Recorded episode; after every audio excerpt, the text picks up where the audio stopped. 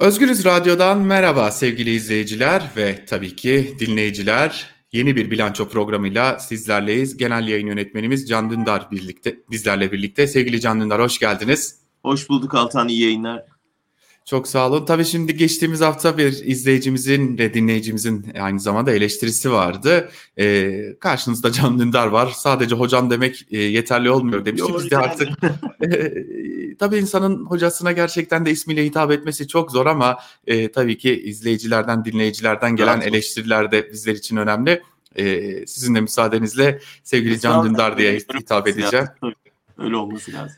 E, şimdi hocam e, gündem yoğun e, sabaha yine e, farklı uyandık. Beklemediğimiz, e, daha doğrusu alıştığımız ama bu derecede beklemediğimiz uzun süredir bu derecede olmayan bir operasyon gerçekleştirildi.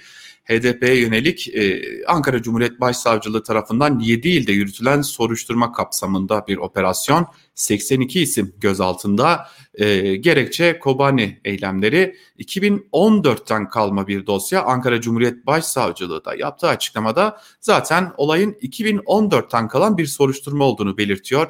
Sırrı Süreyya Önder, Ayhan Bilgen, HDP milletvekilleri, eski milletvekilleri, eski temsilcileri, MYK üyeleri, e, birçok HDP'li gözaltında. E, edindiğimiz bilgiye göre 20'den fazla gözaltı var ancak gözaltı listesinde 82 kişinin olduğu belirtiliyor.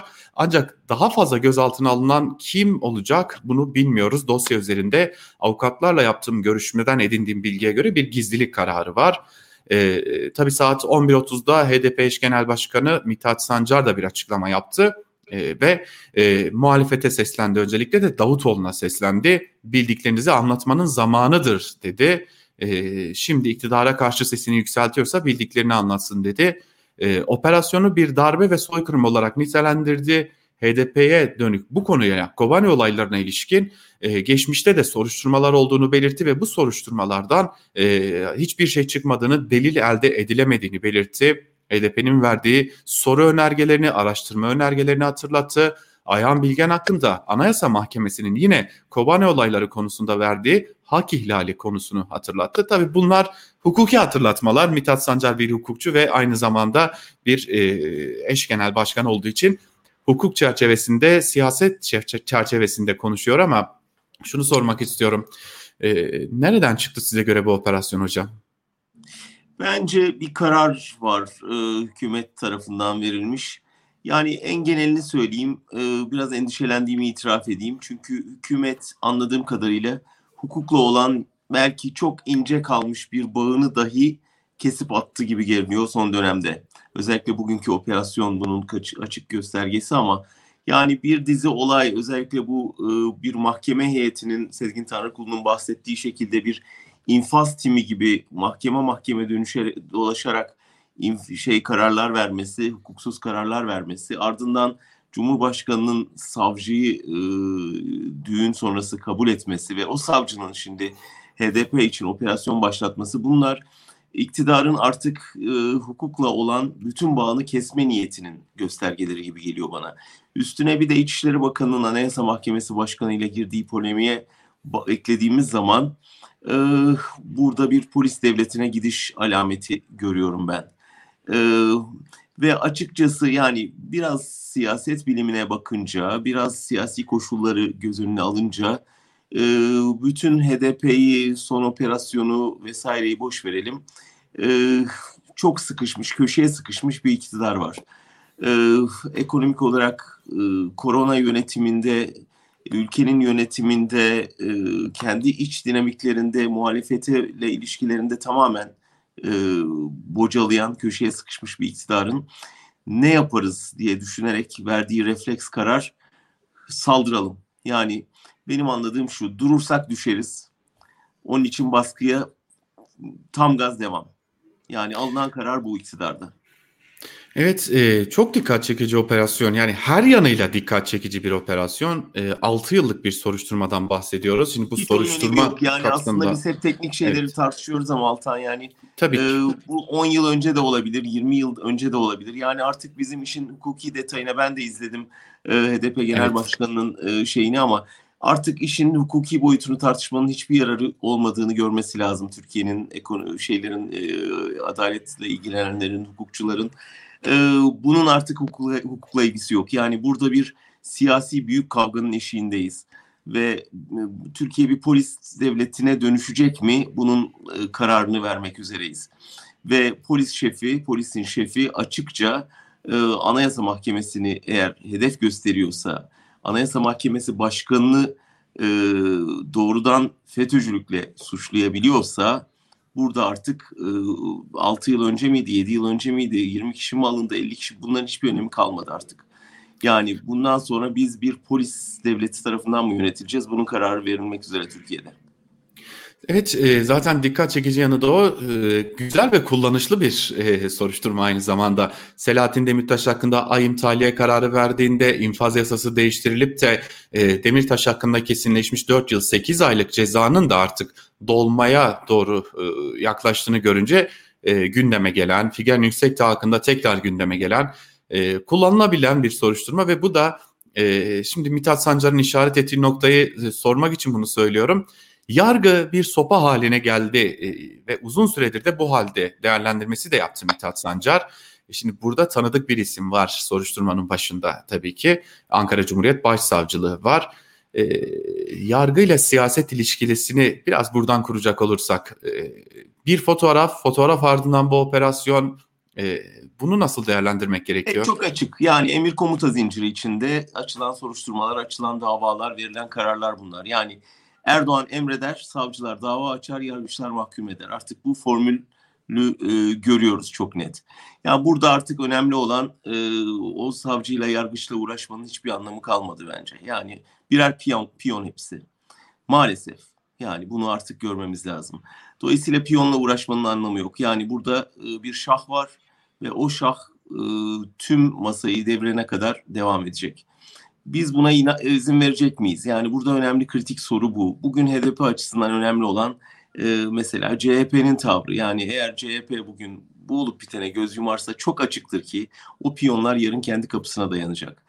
E, herkes için geçerli bu. Yani şu anda bu bu gidişata tepki vermeyen e, herkes yarın o polisi kapısında bulacağından emin olmalı.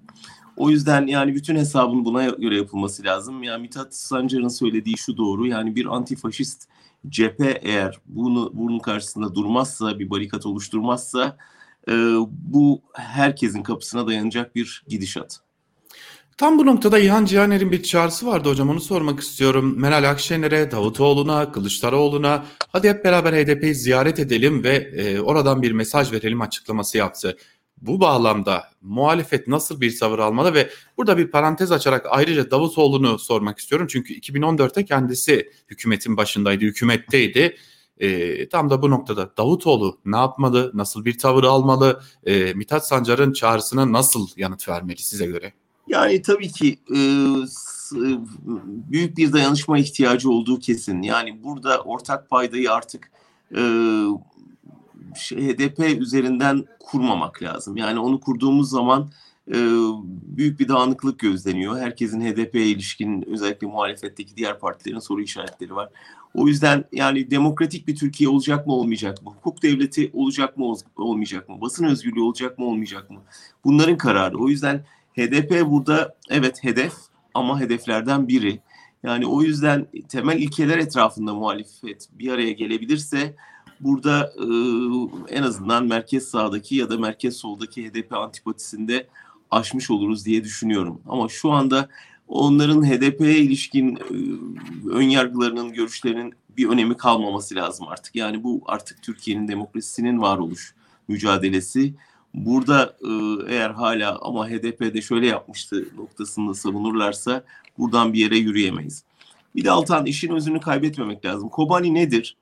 Kobani IŞİD'e karşı verilen bir mücadeledir. Yani bunu bunun altını çizmek lazım. Yani bugün hep işte Kobani ile ilgili Mer Merkez Karar Yönetim Kurulu'nun açıklaması falan deniyor. Yani bunlar da ayrıntılarda bizi kaybettiriyor. Orada karanlığa karşı, gericiliğe karşı verilen bir mücadele var. Bunu göz önünde bulundurmak lazım. Ve burada biz elbette karanlık güçlere karşı tavır alacağız. Elbette IŞİD'e karşı savaşacağız. Dünyanın her yerinde her medeni ülke IŞİD'e karşı savaşıyor ve IŞİD'in e, 100 yılın belalarından biri olduğunu herkes biliyor, görüyor. Burada da hükümetin e, IŞİD'den yana mı, onunla mücadele edenlerden yana mı olduğunu e, soru işaretiyle karşı karşıyayız. Biz IŞİD'e karşı onlarla mücadele edenlerin yanında olmak zorundayız, safında olmak zorundayız. Yani dolayısıyla bu insanların sabah ters kelepçeyle götürülmesinin temel nedeni arkasında yatan büyük aslında mücadele IŞİD'e karşı verilen mücadele. Peki nedir Allah aşkına bu iktidardaki bu, radikal İslam sempatisi, bu aşkı bitmek bilmeyen aşk? Yani tarikatlarda bu çıkıyor karşına, komşulara karşı silahlanmada bu çıkıyor karşına, HDP'ye karşı operasyonda bu çıkıyor karşına. Ee, yakalanan IŞİD e, yöneticilerinin hemen serbest bırakılmasında bu çıkıyor karşına. Ee, yakalanan tırlarda bu çıkıyor karşına. Yani bu, bu, bu sempati bitmedikçe bu mücadele de bitmeyecek. Elbette yani biz de bu ülkeyi, bu dünyayı o karanlığa teslim etmemek için herkes elinden geleni yapacak elbette. Evet şimdi bugün dikkat çekiciliği henüz netleşmedi. Ayrıntılar tabii netleşecek ama Charlie Hebdo'ya, e, Charlie Hebdo'nun eski bürosunun yakınlarında da bir bıçaklı saldırı gerçekleşti. E, tabii ayrıntılar henüz netleşmedi ama e, Charlie Hebdo'yu hatırlıyoruz. E, bunu bir köşeye bırakır, bırakırsak Cübbeli Ahmet'in açıklamalarını biliyoruz. Ee, işte İstanbul Cumhuriyet Başsavcılığı bugün bir soruşturma başlattığını açıkladı. Cübbeli Ahmet ifadeye gitti, ifade verdi, soruşturma başlatıldı. Geçtiğimiz günlerde İçişleri Bakanı Süleyman Soylu TGRT yayınında bize gelen her bilgi değerlidir değerlendirmesini yaptı. Ee, bu Selefi derneklerin silahlanması, Selefi derneklerin varlığını sürdürüyor olması ki ben e, biraz araştırma da yaptım. E, IŞİD'le doğrudan bağlantılı olan geçmişte de IŞİD'in faaliyetlerine katıldığı belirlenen e, bombalı saldırılarda adı geçen derneklerin isim değiştirerek ya da kapatılmış gibi görünerek faaliyetlerini devam ettirdiğini gördük. E, bu Selefilik dostlarına. Altan siz araştırdınız evet. zannediyorum biraz konuyu. Evet, Burada evet. ben sana soru soran duruma geçeyim e, nedir? Yani burada Cübbeli Ahmet'in bahsettiği dernekler ne tür dernekler ve ne yapıyorlar? Tabii henüz Cübbeli Ahmet'in ifadesine ulaşamadık ama e, şunu söylemekte fayda var. E, bir, e, Cübbeli Ahmet özellikle Adıyaman bölgesinde menzil tarikatını dışında tutarak konuşuyor tabii.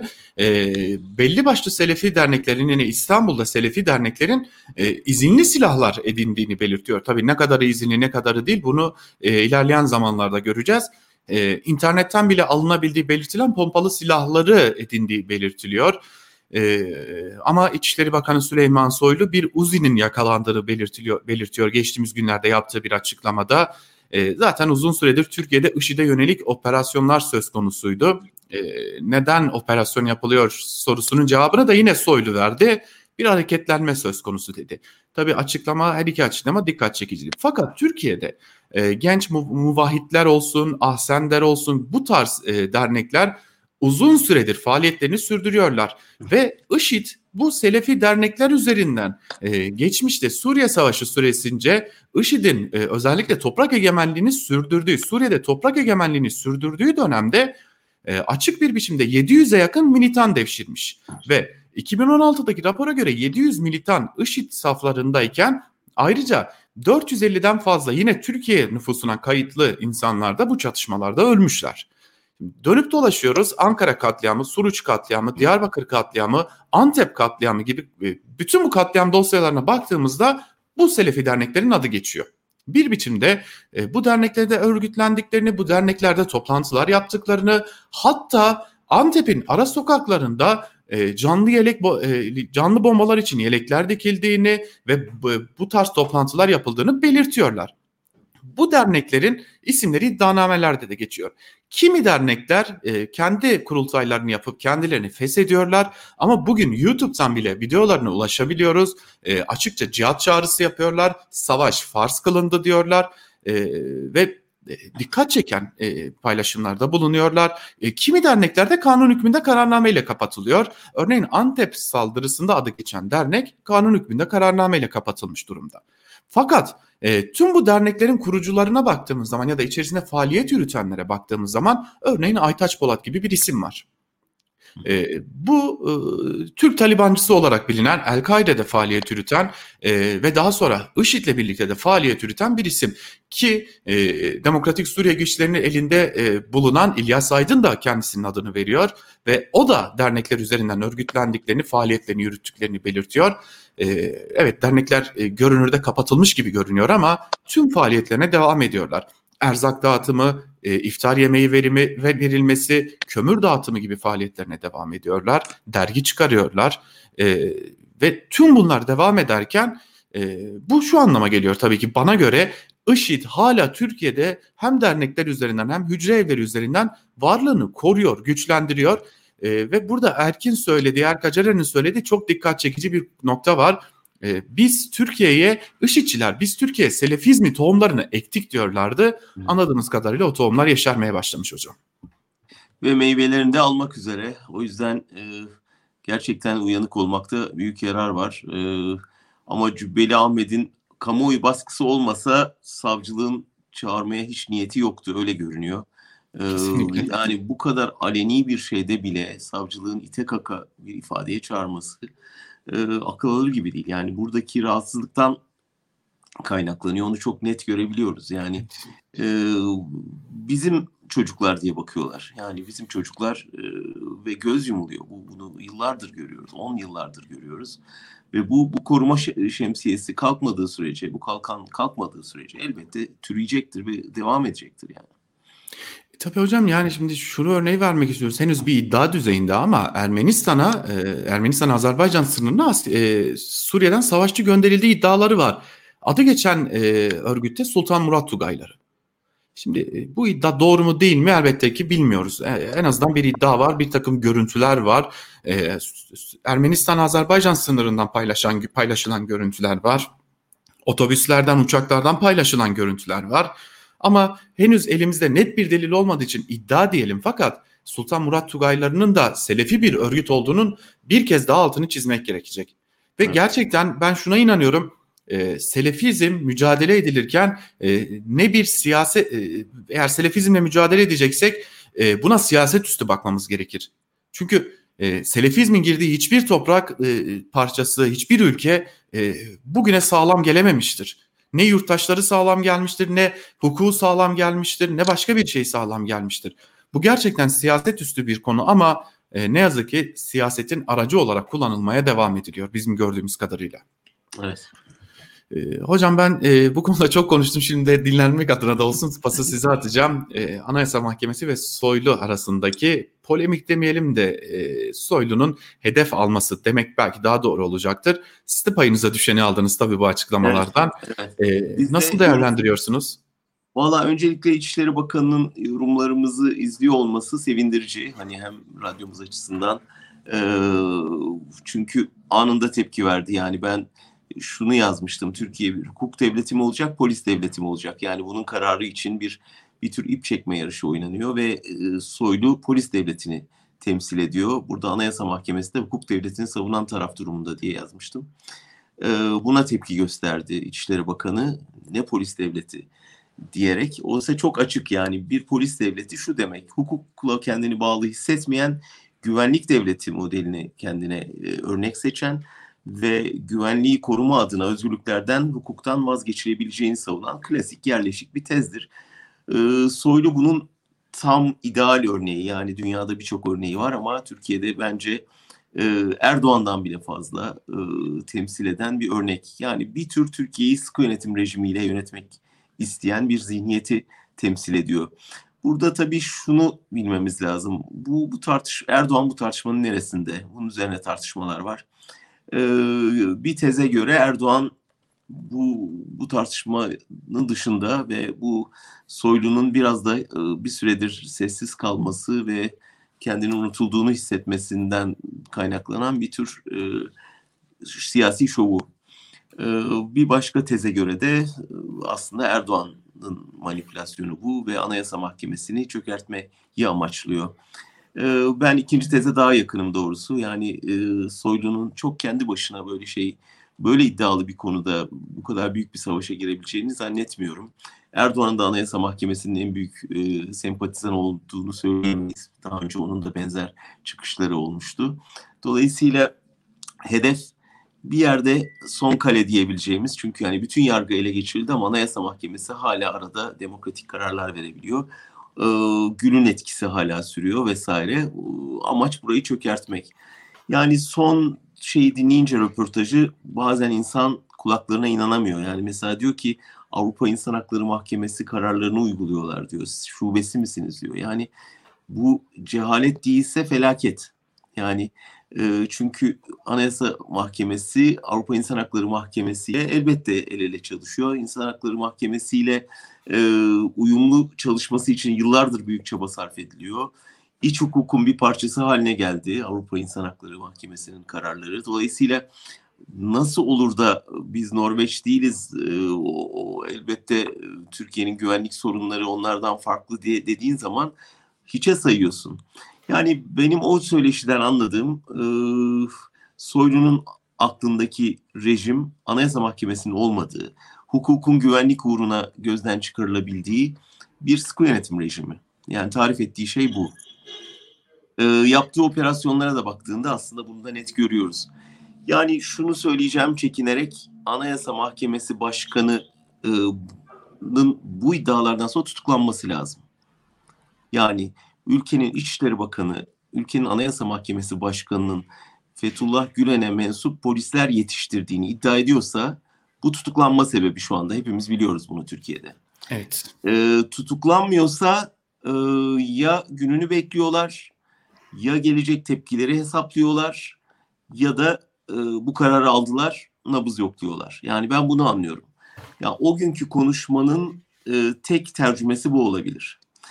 Çünkü diyor ki ne zaman kuruldu diyor. Ne zaman kurulduğunu hatırlatıyor. 1961'de kuruldu. Yani darbeden sonra yani Menderes'in infazından sonra yani daha kuruluştan mahkemeyi e, mahkum etmeye çalışıyor. Peki niye kurulmuştu? Kısaca hatırlayalım.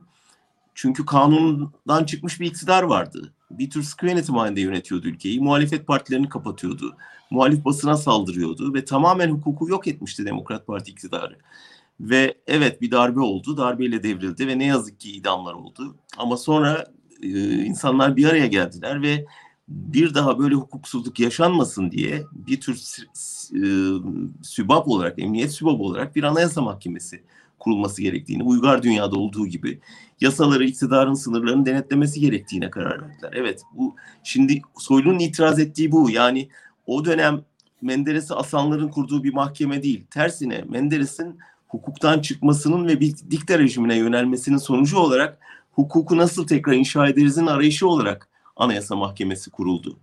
Buna baktığımızda şimdi o dönemi hatırlatması ya işte onun daha öncesinden ne güzeldi Anayasa Mahkemesi yokken demek istiyor. Dolayısıyla ben Anayasa Mahkemesi'ni tamamen yok etmeye dönük bir e, ve başkanını e, özgürlüğünü elinden almaya dönük bir e, operasyonun nabız yoklaması olarak yorumluyorum bunu ve Erdoğan'dan bağımsız olabileceğine de çok inanmıyorum. Bu çok önemli bir şey aslında hocam. Ee, ama bugün e, fark ettim ki birbiriyle bağlantılı konuları konuşuyoruz aslında. Hukuku, operasyonları, Selefi dernekleri aslında tamamı birbiriyle bağlantılı ve ne kadar iç içe geçmiş şeyler e, ve e, Türkiye'nin sorunlarının ne kadar karmaşıklaştığını da gösteren bir durum sanırım. Evet kesinlikle ama çareleri de hep aynı yere çıkıyor Altan dikkat edersen. Yani bunları tek tek çözmemize imkan yok. Bizim tek tek mücadele ederek çözmemize imkan yok.